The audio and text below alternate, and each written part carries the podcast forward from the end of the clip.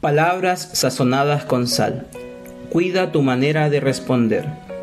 Colosenses 4:6 dice lo siguiente: Sea vuestra palabra siempre con gracia, sazonada con sal, para que sepáis cómo debéis responder a cada uno. Antes de abrir mi boca para decir algo, debo condimentar mis palabras para que la otra persona las reciba con agrado. Los condimentos que tengo a la mano son amor, consideración, halago, sensibilidad, amabilidad, palabras para edificar, entre muchas otras más. Una comida hecha sin amor ni mucha preparación a veces no sabe tan bien como una comida sazonada y condimentada con cuidado. De la misma forma, una conversación que usted no sazona puede caer muy mal a la otra persona y puede causar mucho rechazo en él o ella. Póngase a pensar en la forma en que usted responda a su esposo o esposa, o la forma en que responde a sus hijos.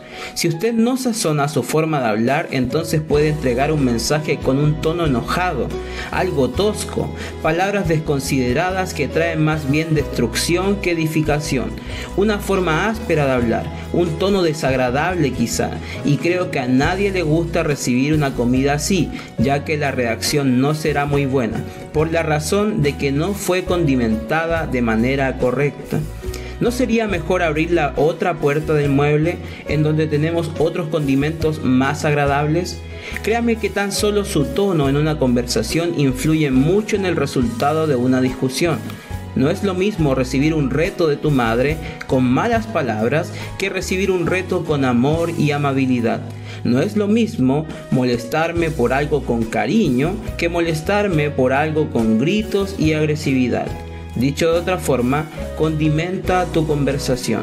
Sea vuestra palabra siempre sazonada con sal. Escuche lo siguiente. Un hijo de Dios no dice lo que piensa, sino que piensa lo que dice. Una vez más, un hijo de Dios no dice lo que piensa, sino que piensa lo que dice.